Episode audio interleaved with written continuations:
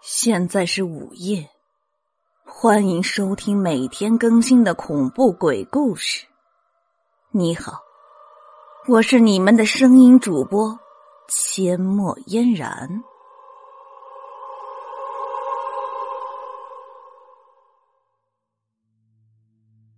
那狐仙却说：“你能过来小岛，再说不迟。”钱康听完，满心欢喜，急忙挽起衣摆长袖，准备游过湖去。可那碧湖深不见底，羽毛飘落，都沉入水中，无法漂浮。钱康起初不知，只身下水拼命划游，竟无法游动一下，自己却很快直接沉下水中。正要被水呛死之际，亏得抓住一根长水草，才得以爬回岸边。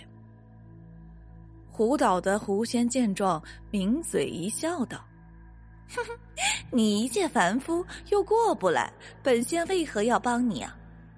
钱康一时语塞，说不出要求人家帮助的理由，无奈钱康便干脆在湖边住了下来。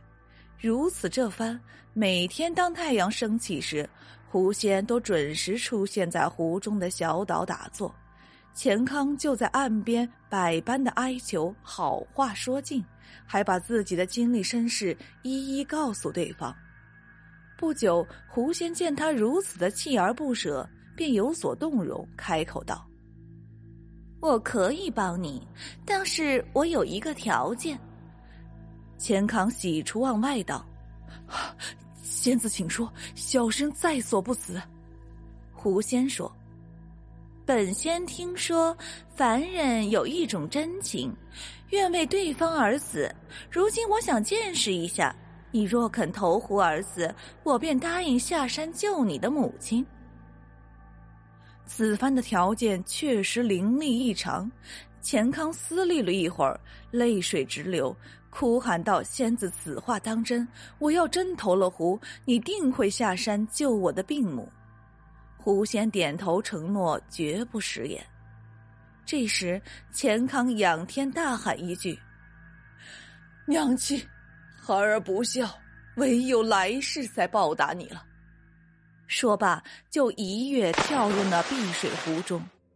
然毫无浮力的湖水直接就把钱康拉沉下去，很快钱康就坠落湖底，随着呛水入鼻喉，自己的气息戛然速减，眼看就要被淹死。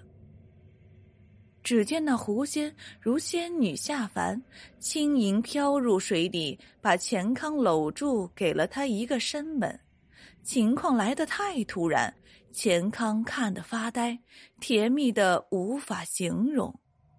两人飞出水面，钱康竟气不喘，声不顿，而狐仙却含情脉脉的道：“如今事出你是个真情善良的好男子，我就答应你了。”最终，那秀女峰的狐仙被钱康的行为与敢于牺牲的精神所打动。